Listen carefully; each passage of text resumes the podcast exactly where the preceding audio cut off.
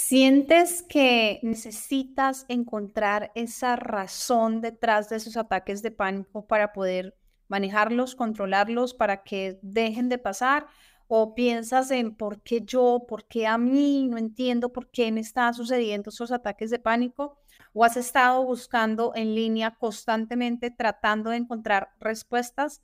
O si te preguntas si algo quizás en tu pasado desencadenó esto, si necesitas saberlo para sentir tranquilidad y que de alguna manera vas a poder superar esos ataques de pánico.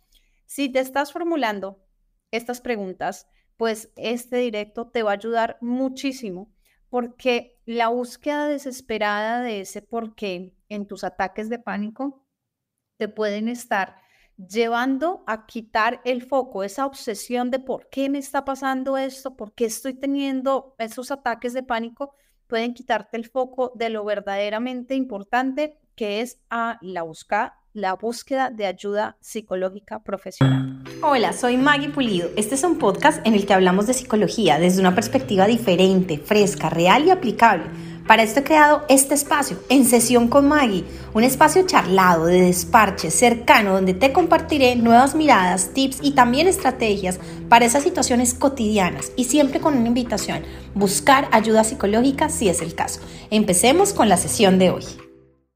Entonces, lo primero que quiero contarte es qué es un ataque de pánico, porque muchas personas estamos buscando el por qué, pero ni siquiera sabemos qué es en realidad lo que pasó. Entonces, Bienvenidos. Un ataque de pánico, según el Manual Diagnóstico y Estadístico de Trastornos Mentales, que es por el que nos guiamos eh, en el área de psicología, de psiquiatría, se caracteriza por esta aparición súbita y abrumadora de unos síntomas de ansiedad intensa, de miedo intenso, que alcanzan un punto máximo en cuestión de minutos. Tú no te das cuenta y pasas de la calma a un nivel de ansiedad abrumador. Entonces, ¿cuáles son estos síntomas? ¿Qué síntomas puede llegar a incluir un ataque de pánico? No necesitas presentarlos todos. Con que presentes cuatro de estos ya se configura un ataque de pánico. Pueden ser palpitaciones, latidos cardíacos fuertes o taquicardia, puede ser sudoración, pueden ser temblores de diferentes partes de tu cuerpo, puede ser lo que llamamos disnea, esa sensación de sofocación, de no puedo respirar, una sensación de ahogo, de asfixia. Puede ser también otro síntoma el dolor o la molestia en el pecho. Otro síntoma pueden ser las náuseas, las molestias abdominales. Otro síntoma, los mareos, la inestabilidad, la sensación de ya me voy a desmayar. Otro síntoma son los escalofríos o, por el otro lado, las sensaciones de calor repentino. Las parestesias, que son estos entumecimientos, este hormigueo, esta sensación de que se me durmió esta parte de mi cuerpo, también es otro síntoma. Otro síntoma es la desrealización o la despersonalización, que es este sentimiento de irrealidad, de desrealización. Y el de la despersonalización es estar como desapegado de uno mismo, se presenta en los ataques de ansiedad. El miedo de perder el control o de me estoy enloqueciendo, ese es otro síntoma, y el miedo a morir. Como te decía al principio, no todos los síntomas se presentan en un ataque de pánico para decir que es un ataque de pánico. Con que solo se presenten cuatro, ya se puede estar configurando un ataque de pánico. Entonces, que tú decías, ¿qué puede ser esto? Y lo llamabas de otra forma. Yo encuentro pacientes, me da una cosa, o me da la chiripiorca, hablando como de términos, de formas más coloquiales y no saben que esto se le llama ataques de pánico. Ahora, se pueden eh, observar algunos síntomas que son más específicos y de pronto cambian de cultura a cultura. Em, por ejemplo, el llanto incontrolable, si es una cultura que permite el llanto, pues puede ser un síntoma más posible. Otros síntomas como más que no son tan consistentes en los ataques de pánico es el tintus, un sonido que tú dices es como, como constante, como que no se va, que no cambia, pero es un pitico que tú escuchas en tu oído. Eh, dolor en el cuello, dolor de cabeza, eh, gritos, también pueden ser síntomas, pero ya como más específicos. El DSM, que es el manual que nos permite diagnosticar esto, pues se deben cumplir algunos criterios y eso significa que tengas cuatro o más de esos síntomas que te mencioné durante un periodo de tiempo. El diagnóstico implica que el ataque de pánico como tal no es resultado de los efectos, por ejemplo, de sustancias o de medicamentos. Y también es importante que el episodio no sea explicado como por otro tipo de situación, ¿no? Sino que sea en realidad un trastorno, un ataque de pánico. Para el diagnóstico de los ataques de pánico se requiere de un profesional de la salud mental, sea psicólogo clínico, sea psiquiatra. Obviamente un médico va a poder decir eso es un ataque de pánico. Eh, y el saber qué es, pues ya te permite encaminarte en decir, ok, esto es lo que me está pasando y da un poco de parte de tranquilidad de es, es algo que se conoce. Ahora, los ataques de pánico se presentan en varios trastornos de salud mental, siendo eh, comúnmente asociados a unos que te voy a nombrar. El primero, que por excelencia lleva pues el nombre de alguna manera, es el trastorno de pánico. Ese trastorno se caracteriza por la presencia recurrente de ataques de pánico inesperados y los ataques de pánico son el síntoma principal aquí y ocurren sin razón aparente. Entonces, cuando tú estás buscando el por qué y estás presentando un trastorno de pánico, es muy difícil que encuentres el por qué el por qué te está pasando y si estás demorando en tomar el tratamiento que te va a ayudar. Cuando se presenta un trastorno de pánico, normalmente el miedo que tú tienes es constante a que vuelva a darse un ataque de pánico. También está el trastorno de ansiedad generalizado, que aunque no es el síntoma, em, digamos, principal, se da, pero no como síntoma central. Y las personas con este trastorno los experimentan a, respuesta de situaciones estresantes o preocupaciones constantes. También está el trastorno de estrés postraumático, que a partir de un trauma pueden experimentar también ataques de pánico como parte de respuesta a ese nivel de estrés. También está la agorafobia. La agorafobia a menudo se presenta en conjunto con el trastorno de pánico. Algunas veces el médico lo que va a hacer es darte un diagnóstico y hacer una remisión a tu psiquiatra. Si dependiendo del diagnóstico que el médico realice, te podrá mandar medicamentos, pero normalmente para los ataques de pánico se va a recomendar trabajar con psicología y trabajar con psiquiatría. Y entonces les estaba contando que en el estrés postraumático, pues eh, las personas han experimentado un trauma y eh, el, ataque de pánico es una forma de dar respuesta a ese nivel de estrés. Y estaba pasando a contarles de la agorafobia. La agorafobia es un trastorno en el que el síntoma principal es el miedo intenso a lugares en donde hayan más personas o lugares al aire libre. Y entonces es esa evitación a ciertos lugares o situaciones debido a, ese temor de un ataque de pánico en público.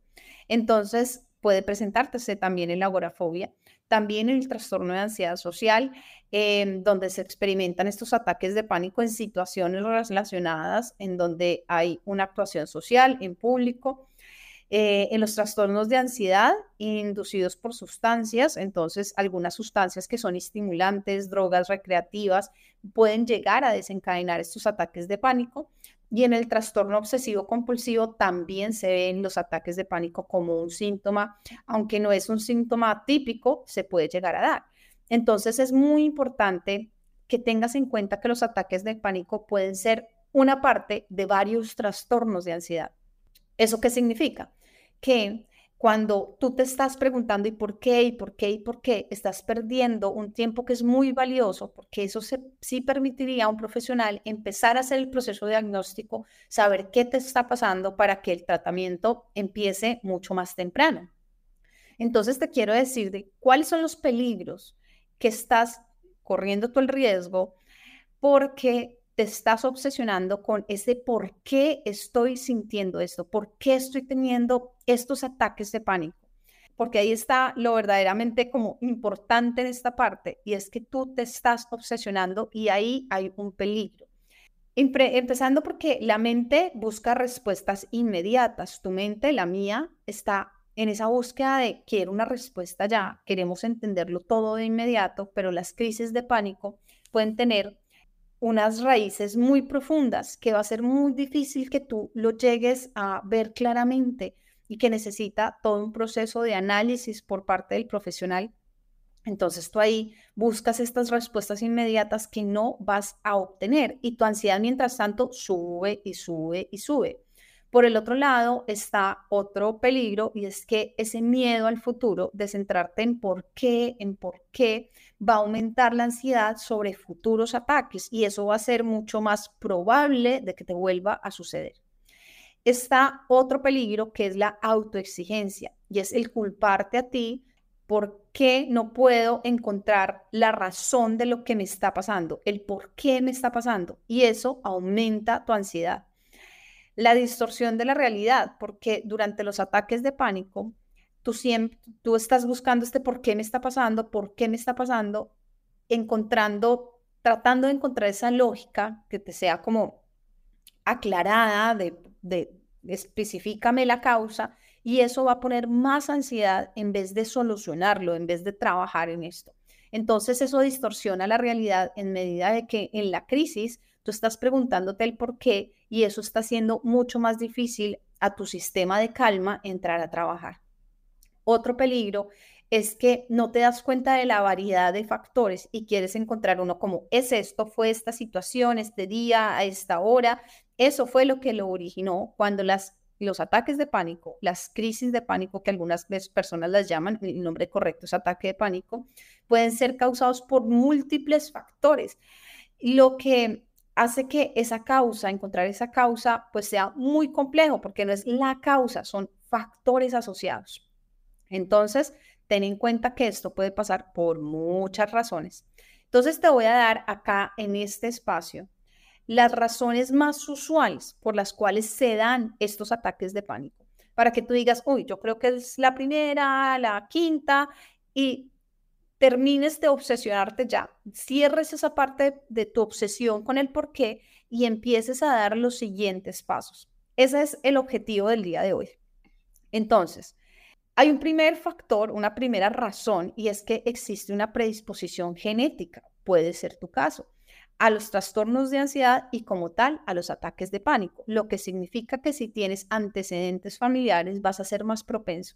Esa puede ser una razón y tú nunca vas a encontrar, es decir, no va a ser fácil encontrar esta, este por qué y tú decir, ah, bueno, listo, ya, calmado por eso. Lo importante es saber qué puede ser ese y qué puede ser en tu caso si en tu familia hay estos antecedentes eh, familiares. La segunda razón Estrés y ansiedad acumulados. Sí, la acumulación constante de estrés puede desencadenar unos ataques de pánico, entonces el estrés excesivo, ya sea debido a preocupaciones cotidianas, preocupaciones laborales, preocupaciones ya más en el ámbito personal, pues pueden llegar al ser acumuladas, pueden llegar a producir estos ataques de pánico. Y acá yo encuentro las personas diciéndome, Maggie, pero yo frente a lo laboral nunca, es que nunca Em, yo manejaba bien el estrés, sí, lo manejabas, pero algo pasó, algo se acumuló que hizo que esto se empezara a presentar. Entonces puede ser que tú tengas una historia en donde no había pasado nada y ahorita sí está pasando. Otro factor, otra, no factor, otra razón que puede estar haciendo que se den y que puede ser ese por qué está relacionado con un trauma, un trauma pasado. Experiencias traumáticas pueden dejar cicatrices, digamos, emocionales que se manifiestan en ataques de pánico. Y esto incluye, por ejemplo, experiencias traumáticas en la infancia, traumas o eventos como tal estresantes en la niñez pueden tener un impacto duradero en la salud mental y en algunos casos pueden manifestarse como ataques de pánico en la edad adulta, pero también pueden ser traumas más cercanos, es decir, que tú acabas de vivir una situación en donde sientes que no hay esa capacidad de sobrepasar esa situación y estás respondiendo desde el ataque de pánico. Por ejemplo, rupturas amorosas que están haciendo difícil volver como, como a sentirte bien una expresión puede ser los ataques de pánico, pero recuerdas que te decía que son múltiples factores en la mayoría de los casos. Entonces tú digas, es que pues nunca me había pasado tener un ataque de pánico porque haya terminado con una pareja, pero esta vez sí te está pasando. Pues porque en ese momento se presentaron otros factores. Vamos con otro por qué. Hasta aquí ustedes vayan mirando si alguno de estos, ¿no? Factores genéticos, estrés y ansiedad acumulados, un trauma que sea de la niñez o algo más reciente. Y vamos a otra, otro por qué. Las, la exposición a situaciones extremadamente estresantes o traumáticas. Entonces, un evento traumático, por ejemplo, un accidente, una pérdida de una persona, puede llegar a desencadenar un ataque de pánico en personas que no tienen ningún antecedente, ni antecedente genético, ni antecedente en que en su historia de vida hayan tenido ataques de pánico o trastornos de ansiedad. Em, yo recuerdo que mi primer ataque de pánico eh, fue de la nada, bueno, como son los ataques de pánico, de la nada, estaba caminando en el Tairona y en un momento eh, empezaron todos estos síntomas, la visión borrosa, la sensación de muerte inminente de un momento a otro.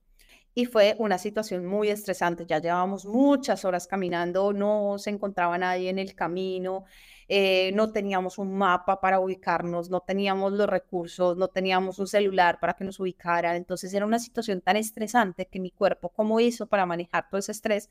Producir un ataque de pánico. ¿Qué pasa? Que se considera que de tres personas, una va a tener un ataque de pánico. Es decir, lo más probable es que en tu vida vayas a tener un ataque de pánico. Entonces, saber esto y saber que esto se puede volver eh, repetitivo por el mismo miedo, por no entender el mecanismo eh, del ataque de pánico, se puede volver repetitivo y volverse un trastorno de ataque, un trastorno de pánico.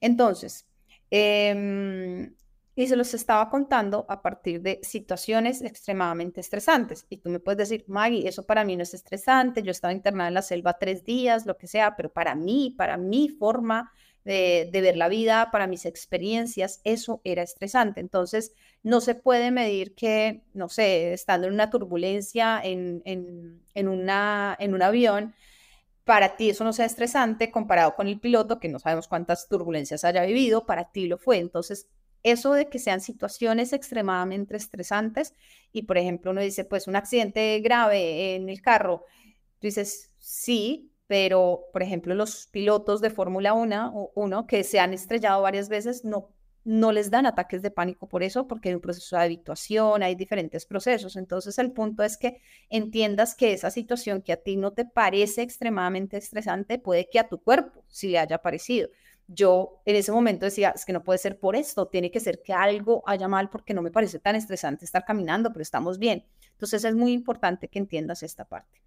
Entonces, también puede darse condiciones médicas subyacentes, es decir, algunas condiciones médicas, sí, problemas cardíacos, hipertiroidismo, hipoglucemia, pueden manifestarse con síntomas que se asemejan a un ataque de pánico. Y por eso es tan importante el diagnóstico, por eso es tan importante la revisión médica para dejar de lado que sea alguna cuestión orgánica y empezar a trabajar desde lo psicológico con total tranquilidad de que los síntomas no están explicados desde, otra, desde otro punto, ¿no?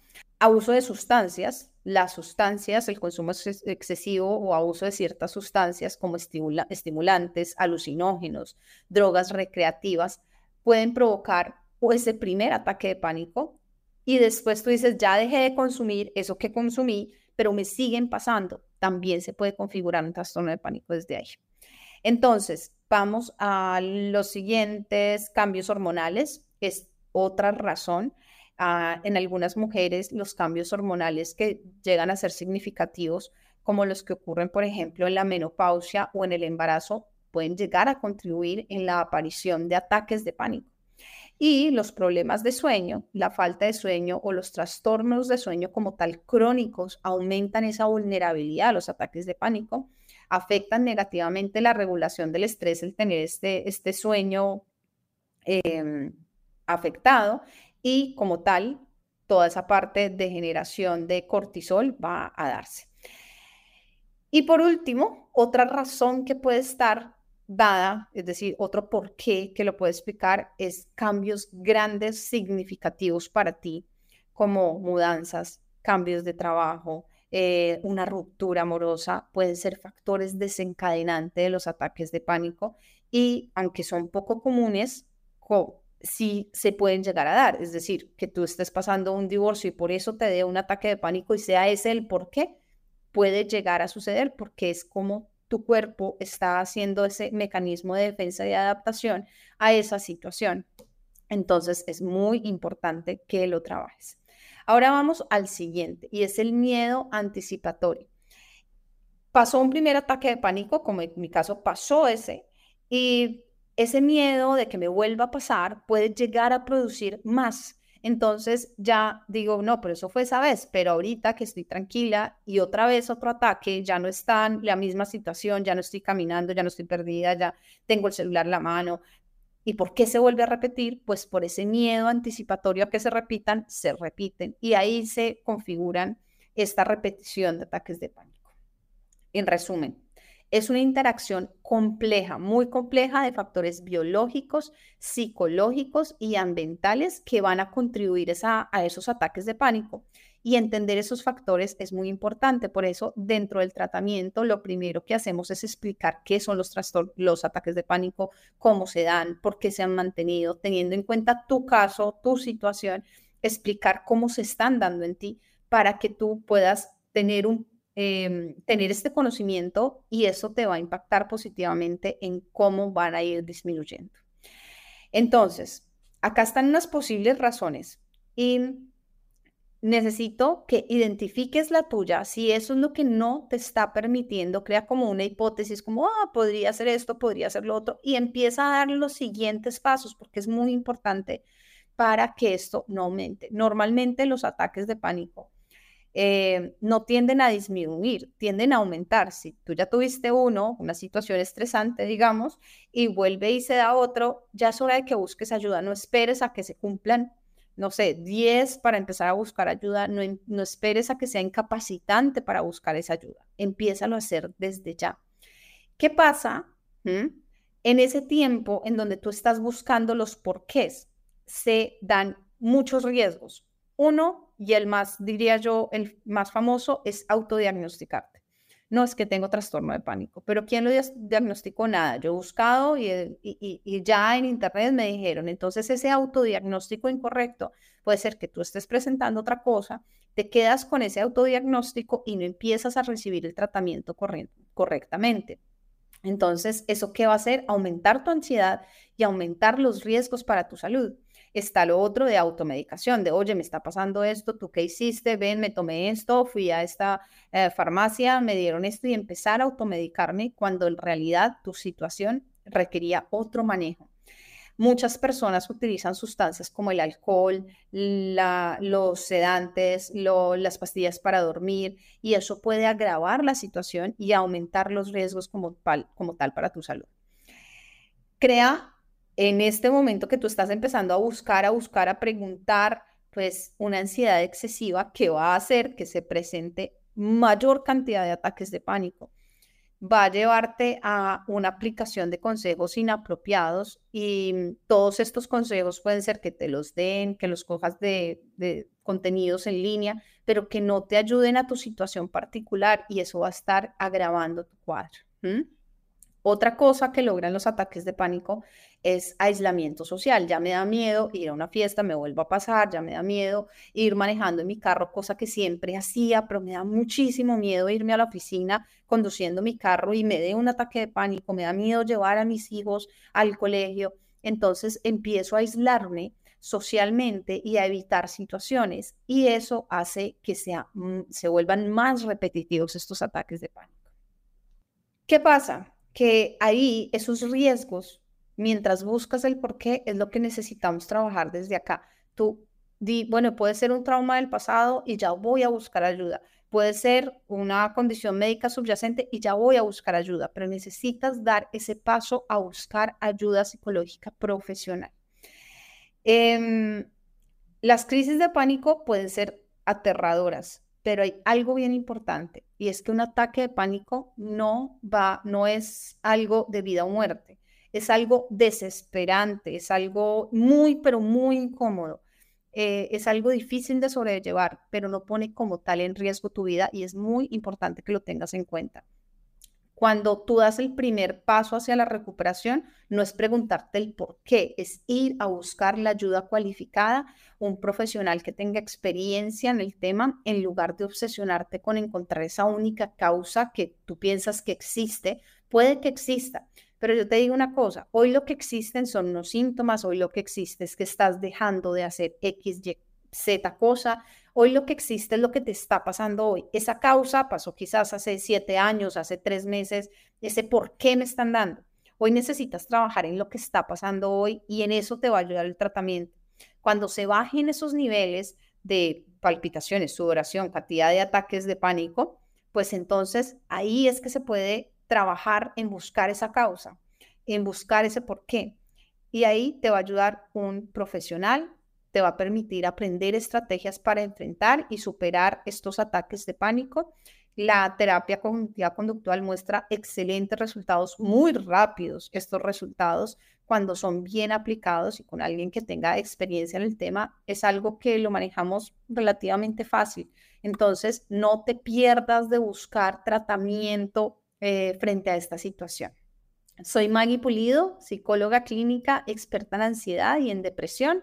Recuerda que puedes escribirme, puedes enviarme un, audio comentándome tu situación y con gusto, pues acá desenredo el tema para ti y nos vemos eh, ya el otro año con otro tema relacionado con tu salud mental. Eh, les mando un abrazo y una feliz Navidad, un feliz año para ustedes. Esta fue la última mini terapia del año y venimos el otro año cargados de nuevos contenidos, de nuevos espacios. Eh, entonces, un abrazo para todos y para todas. Deja tus comentarios. Si te gusta este podcast, deja cinco estrellitas y compártelo con esa persona que sabes que esta información le sería de mucha ayuda.